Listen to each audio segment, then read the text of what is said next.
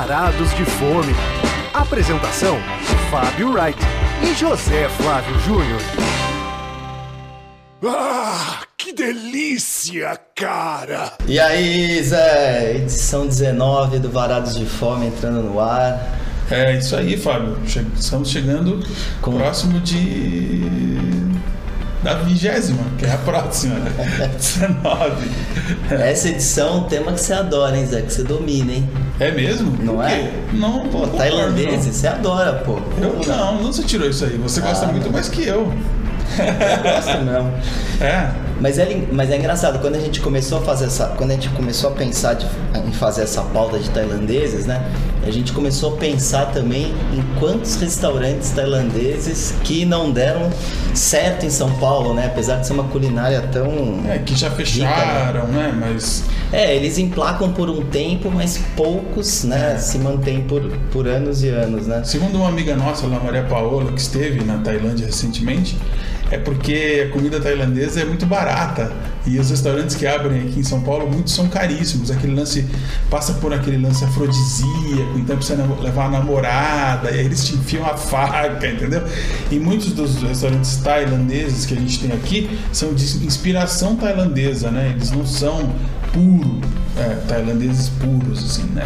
Não, mas essa observação dela é interessante. Por exemplo, lembrando, puxando de memória, assim, por exemplo, teve um restaurante que funcionou na 9 de julho, Thai Gardens, que ele era um Suntuoso. restaurante suntuoso, É. tailandês, bem, bem nessa linha É. que, a, que, a, que a Maria Paula falou. É. E Tanto que ela queria pedir uma cerveja lá, sanga.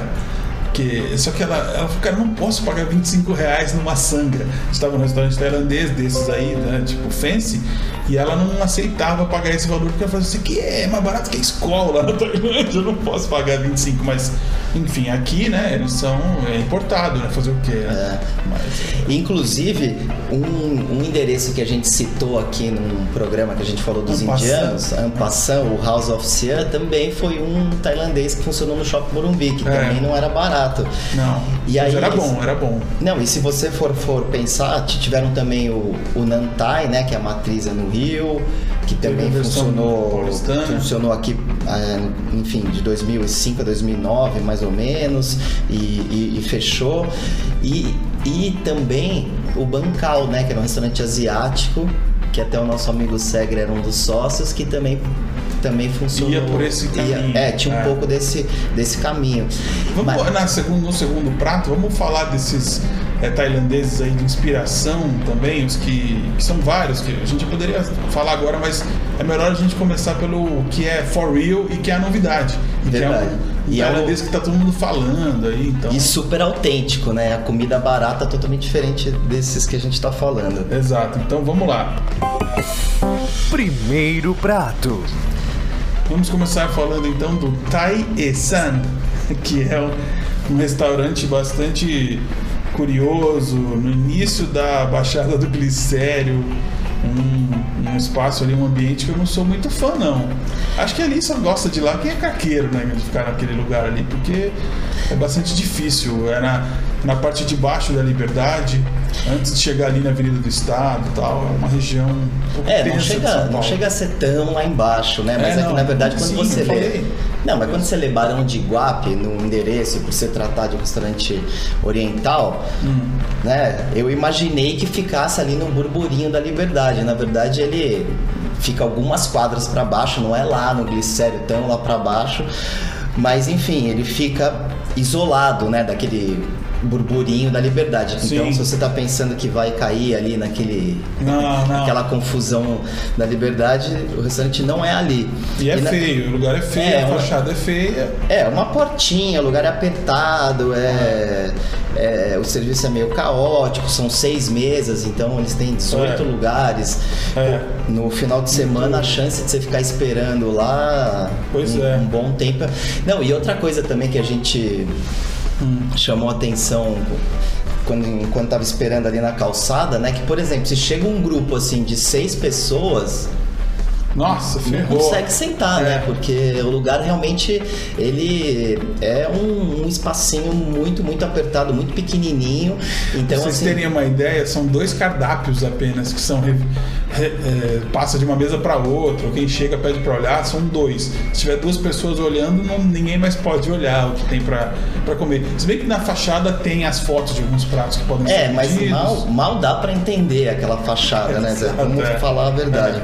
E os quer dizer, lá, e é, é curioso isso, que só trabalham lá filipinos, né? A, a dona é uma filipina chamada Len, e tailandeses É. que, que cuidam da, da cozinha. Então, quer dizer, A língua oficial do restaurante é o inglês. é, pois é, é mais fácil. Ela até se comunica, né, com, com a garçonete em inglês, né? É, exato. Que loucura, gente. É isso mesmo, Thaís. É, que, é, assim, uma, eu é uma aventura de você ir É. um restaurante bem diferente. Pela dificuldade para ele receber, sei lá, uma cotação alta, que é o que alguns veículos estão dando para esse lugar, a comida para mim teria que ser extraordinária. E eu não achei, eu achei a comida boa. Então, realmente você tem que pesar bem se vale a pena você ir passar esse perrengue lá, tal, tudo mais. Ir de carro, eu diria nem pensar, vai de metrô, senão de Uber, né?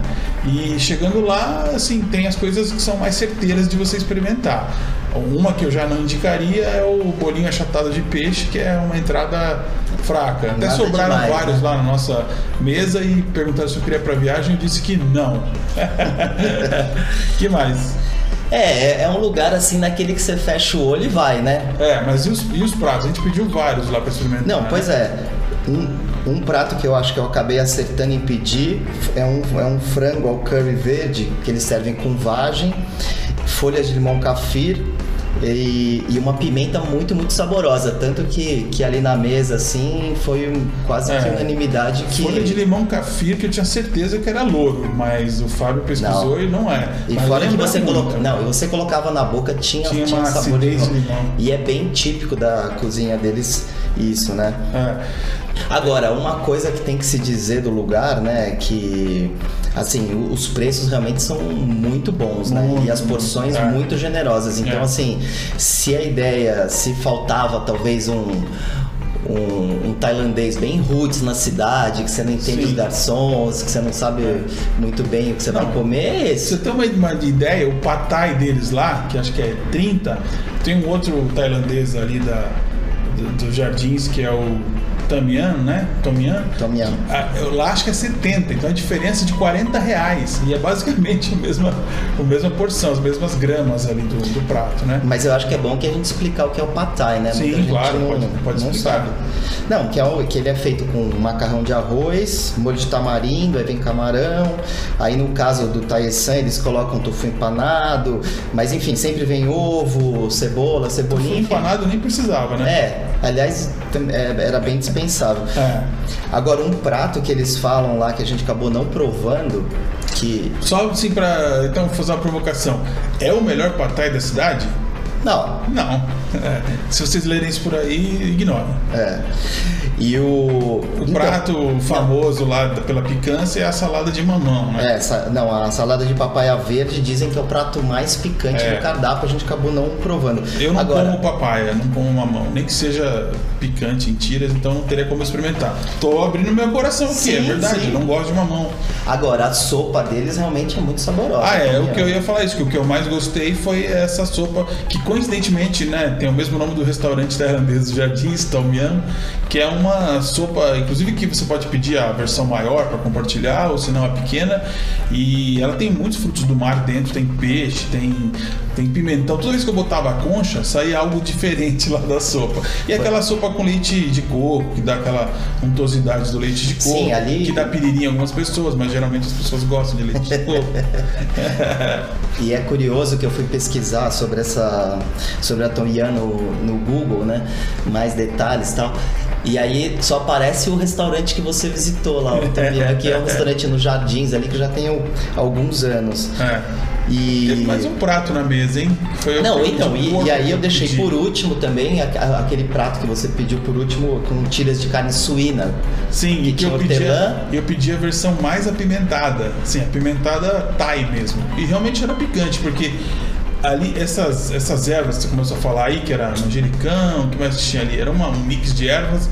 parecendo uma cremolata, né? É assim que se fala, aquela aquele mix italiano, Sim, gremolata, é gremolata. mesmo? parecia uma gremolata bastante picante. Tinha pimenta ali também nessa Era com muito... Exato, lembrava mesmo, com muitas ervas e aquela pimenta bem, É, bem, bem, bem presente. Agora, uma coisa interessante da cozinha tailandesa que eu acho que vale a pena falar é que eles nunca, eles nunca usam shoyu, né? Então, quer dizer, Ah, mas por que? Não, Eles porque estão mais próximos da China do que da. É, pois é, mas na China também. Também se usa shoyu de vez em quando, é, é. sim. Então, assim, é tudo muito à base de molho de ostra, né? Muito presente, É. e molho de peixe, né? É, é, é. Então, essa é uma característica. E assim, e sempre com. Sempre se usa muitos curries, né? Verde, amarelo, vermelho. E as pimentas também, quer dizer, é, também presente. Mas ele tem esse medo de, de carregar na pimenta e afugeitar os clientes.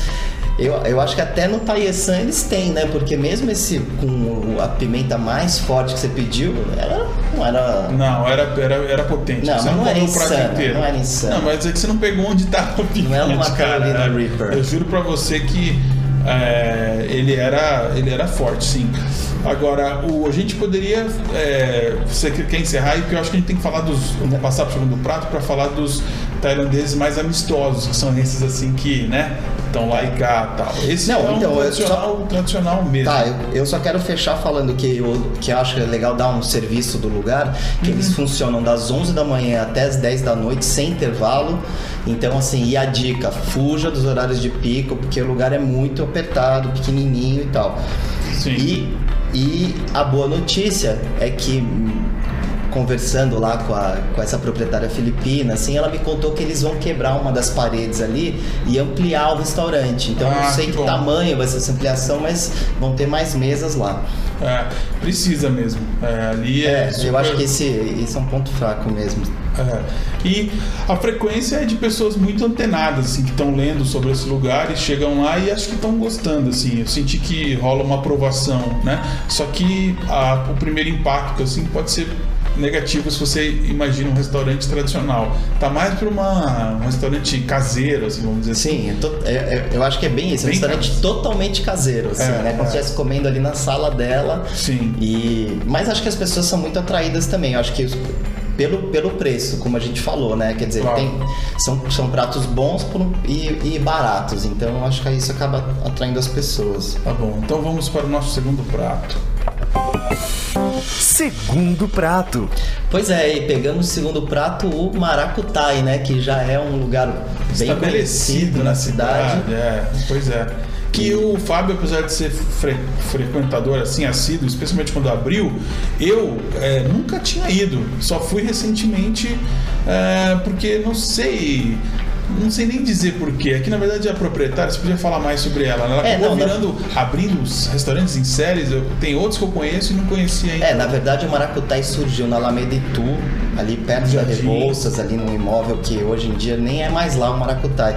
Mas ele fez muito sucesso porque fazia lá os pratos com curry e tal, e, e por um preço muito bom, né? E, Sim. e isso até se Apesar mantém hoje em ser dia em, em- isso até se mantém hoje em dia em alguns pratos, né? Esse, esse valor. Mas por exemplo, ela Mas peraí, ele é um restaurante inspirado na Tailândia e que tem receitas de outros lugares. Não é Sim, é acho que a lá. Tailândia ali é só um pretexto para as receitas, assim, E, né? e a gente, essa última vez que a gente foi, foi na- que foi a minha primeira, foi na segunda unidade, que é no Itaim, não é dos Jardins, né? Não, na verdade, então, a Renata Vanzeto, que é a chefe, ela abriu o primeiro Maracutai em Ilhabela. Depois ela trouxe o restaurante pra cá, pra Alameda Itu, como eu disse. E aí, quando ela resolveu transformar o imóvel da Alameda Itu num, num espaço de eventos e tal, ela transferiu o Maracutai Jardins pra Alameda Lorena. E nesse meio tempo abriu o Maracutai do Itaim, que é na, uma travessinha ali da, da Pedroso Alvarenga, na Paz de Araújo. Sim. Uma, uma rua que tem outros restaurantes também. Sim. Só que a Renata, assim, ela é, ela é meio chefe empreendedora. Então, Seria, assim, o, ela. seria o opener. Open.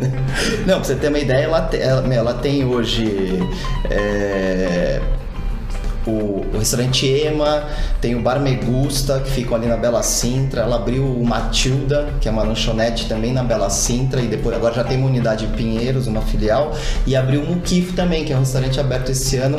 Que tá bastante falado, Tá hein? bastante falado e- ganhar prêmios e, aí, e- talvez. inclusive eu, eu já te falei que a gente precisa ir lá visitar. Tá, você já foi. Falta eu ir. né? Pois é. E E passar no Pirineus, que é do ladinho, não é isso? É isso Pois que é. você tem que fazer. E. Mas enfim, lá no Maracutaia, obviamente que ela tem algumas receitas tailandesas, mas como você disse, o cardápio é muito variado, né? A gente foi lá, tinha coisas que não tem nada a ver. É, já antecipo que eu pedi o brigadeiro da vovó na sobremesa. Só porque tinha ali, na verdade. Era o que me atraía, era isso, e eu acabei comendo uma coisa que não tinha nada de Tailândia. E o Zé até soltou uma engraçada que o Maracutaia, como restaurante tailandês, é uma maracutaia. É, vai saber se a origem do nome não foi essa, maracutaia. Mas enfim, as pessoas. Não, mas brincadeiras à parte- cativo, as pessoas saem satisfeitas, satisfeitas e pedem muito no iFood também. É um. É, um, é o friendly. É Ta- Tailândia friendly. Pois Acho é. que seria isso. Como são vários restaurantes da cidade. Depois vamos fazer uma.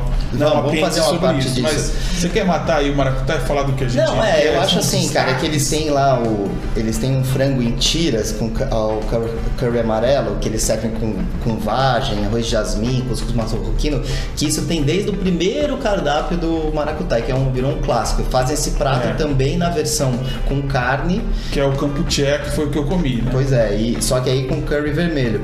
E na verdade o que eu provei nessa, nessa revisita aí que a gente fez recentemente para fazer a pauta do programa foi um que chama Cabe. Que ele é, na verdade é com cubos de salmão, né? Também com curry verde.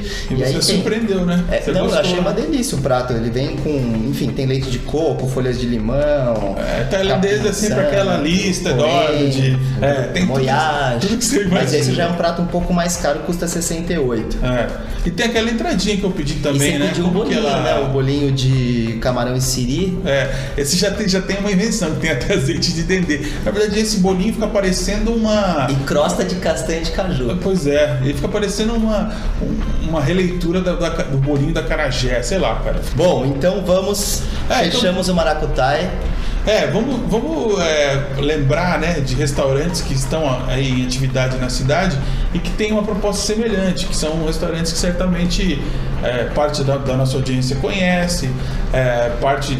Eles se, se encaixariam também, seriam como dicas equivalentes ao Maracutai, né? Eu, por exemplo, fiz um reencontro aí depois de, sei lá, 10 anos com o Mestiço, um restaurante que, cara, na minha adolescência, no início da vida adulta, eu ia direto, assim, sei lá, cara. Eu queria até entender, assim, por que, que a gente ia Não, mas, tanto. mas- a gente ia porque também não tinham tantas opções de restaurante. Será? isso. Ou é É. a gente era meio cabaço, hein? Vai saber. É, um pouco dos dois, mas eu Dos acho dois. que, que, obviamente, a oferta de restaurantes naquela época. É. Eu ia muito também no Mestiço com um amigo que trabalhava ali do lado, É. a gente almoçava muito. A minha lá. relação se estabeleceu porque eu tinha amigos da música também que iam lá e que era aquele lance do restaurante ficar até tarde e também por ter os sabores, né? Alguns sabores da Tailândia misturado com a Bahia. Então, isso era muito atraente para músicos e também para o povo do teatro, que sempre frequentou muito lá. Acho que também eles Sim. patrocinaram peça, né? Sim. Criaram uma relação. Sempre você vai lá, tá sempre um ator almoçando, jantando, né? Então, é esse lugar e foi engraçado que acho que eu fiquei pensando que eu não ia lá há uns 10 anos. E a qualidade se mantém. É, o cardápio é basicamente o mesmo, com poucas inovações.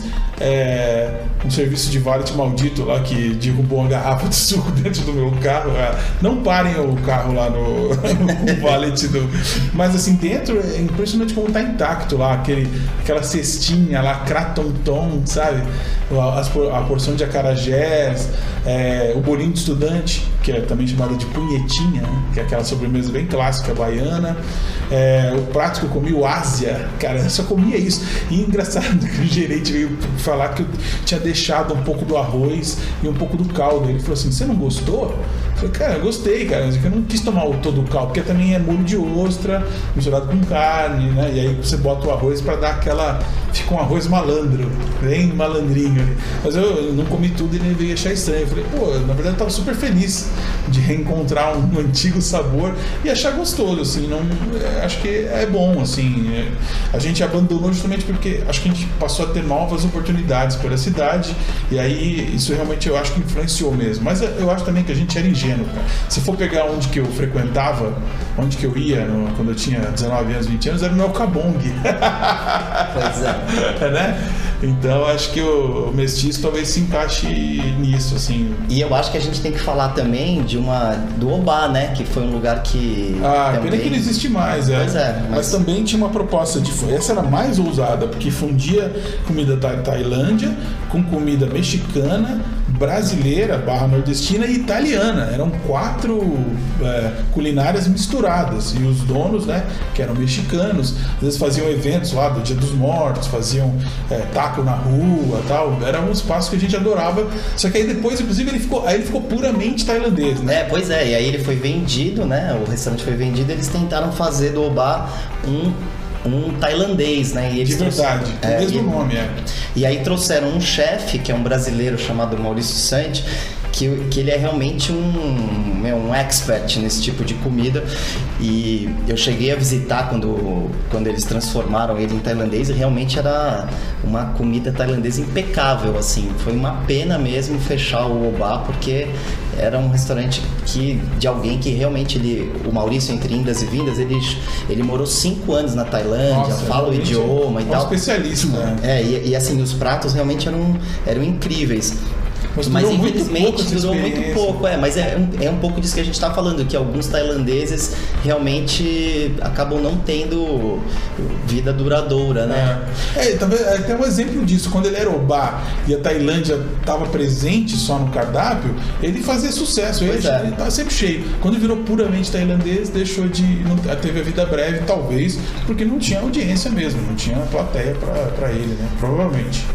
Zé, e pra fechar, cara, é engraçado. Tem- só, tem- só queria fazer uma Ah. ponte com o Rio de Janeiro, né? Ah, é, lá tem umas opções, né? Então, é que, que eles têm dois, dois tailandeses lá que são muito estabelecidos, né? O Sim. Nantai, Que aqui não deu certo. que aqui não deu certo, mas lá se mantém, tem É. público e tal. E o Savasdi, que é na Dias Ferreira, que É, também esse eu conheci, esse que eu a gente- aprovei, achei gostoso.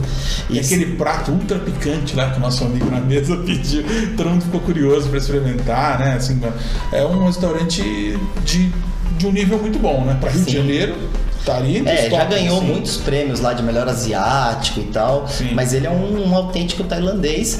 É- Mas a nossa amiga Maria Paola, acha- a Paola acha ele muito caro. Acho que comer tailandês no, no Rio é difícil porque Então, mas- são poucas opções e, e são. né, É, mas é o ticket carioca, que é mais sim, alto. que é mais alto. É.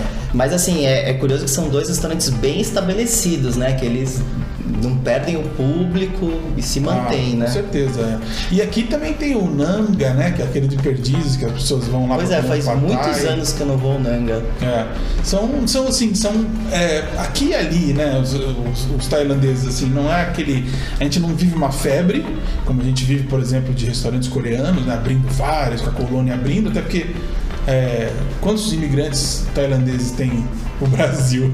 Pois é. São poucos, né? Então quando aparece uma coisa muito original que nem o Taisan, dá vontade de visitar e contar e falar, só que fazendo aquelas ressalvas, né? Se você quer realmente uma experiência menos é, Roots. é, roots, aí você vai cair nesses tipo maracutai, que são híbridos, vamos dizer assim. A gente, tá, a gente falou hoje de um restaurante tailandês for real e um híbrido. e, e são vários os híbridos que, que, que fazem sucesso e que a gente não pode dizer que a gente não gosta, né? A gente, no Maracutai mesmo, a nossa experiência foi positiva, Sim. apesar do, do brigadeiro de, da vovó, que também tava gostoso, só que não é tailandesa. né? Isso aí a gente não pode negar. Enfim, concluindo, eu acho que é, é bem isso. Eu acho que o público, acho que o restaurante fica com medo de, de ser 100% tailandês e também não ter público toda noite É. e acaba fazendo algumas concessões, né? É. Mas enfim, fechamos aqui nossa pauta, a parte gastronômica e vamos para a dica cultural. Hora da sobremesa.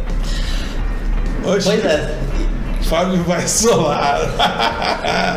Vai falar de uma coisa que Por eu que, não que você gosto. não foi ver? Por que, que você não foi ver a exposição do, Sebastião Salgado no Que Sesc eu Paulista? não gosto de Sebastião Salgado. eu passo essas fotografias de fome aí do Sebastião Salgado. Tenho muito preconceito. Ele fala muita asneira nas redes sociais, nas entrevistas também. Tô brincando. Olha. Não, mas eu, eu vou dar essa gosta. dica que a- até, enfim, ainda tem muito tempo em cartaz, vai até novembro, no Sesc Paulista, a exposição do Sebastião Salgado, que são mais de 50 imagens. Ele passou um mês em Serra Pelada e. É aquilo, enfim, né? Sebastião Salgado, né? Tem uma coisa surpreendente, assim, que não lembra? Não, são bem o estilo das fotos dele, né? Não dá pra, não dá pra fugir disso. Mas, cara, a história de Serra Pelada é que é muito interessante, Ah, é, né? né? Então, quer dizer, você vê as fotos tal, que tem mais ou menos aquele estilo dele, mas você aprende Estética muita coisa salgadiana. sobre. Sobre, sobre. O garimpo em si. É, sobre o garimpo em si. Meu, Inclusive, eu tava. Até tirei foto lá de, né, dos, dos textos. Tirou foto das fotos? Não, dos Não, textos. dos textos e tal. E, cara, Serra Pelada começou em 1980, cara. E, cara, era uma colina de 150 metros que eles foram cavando, cavando, cavando. Ela durou até 1992. Cara, cavaram 200 metros.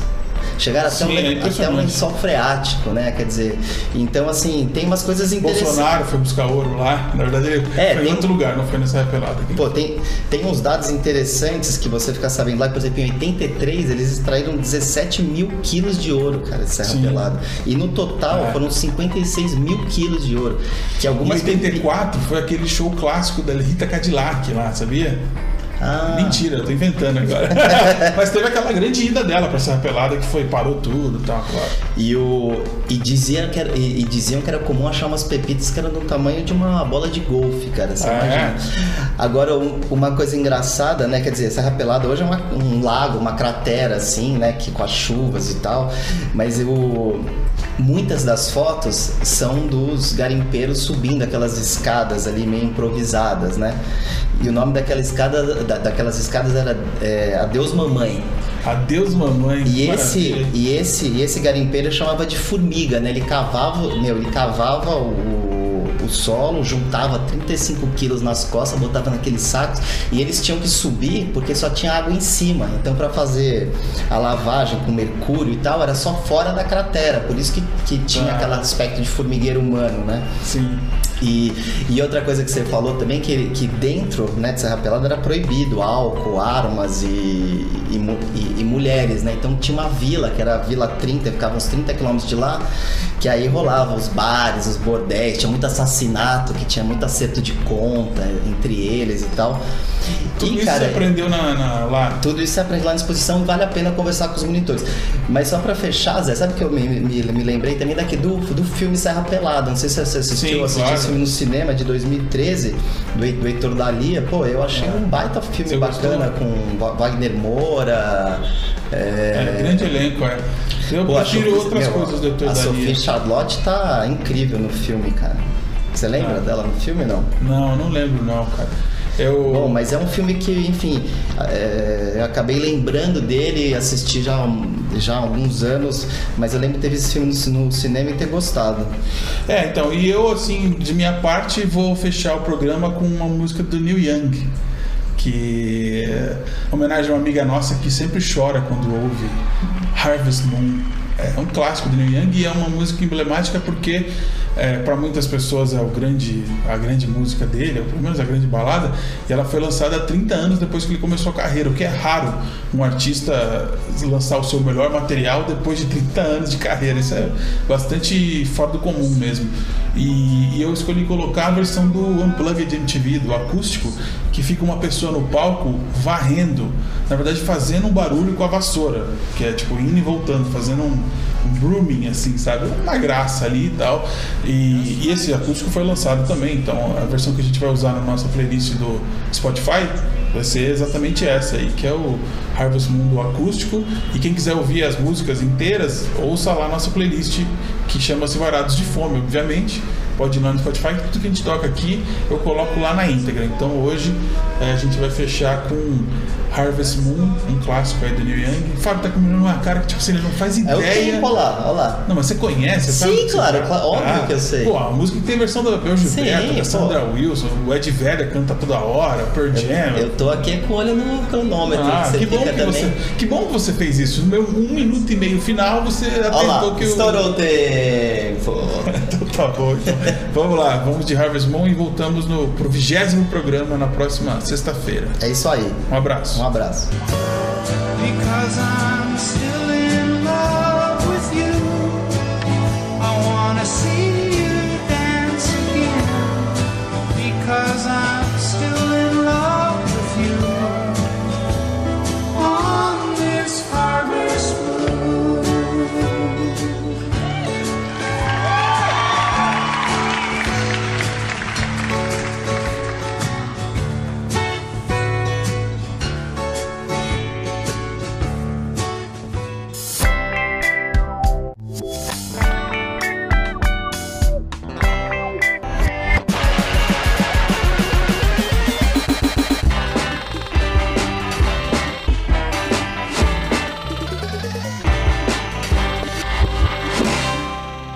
Obrigado por sua preferência. Volte sempre.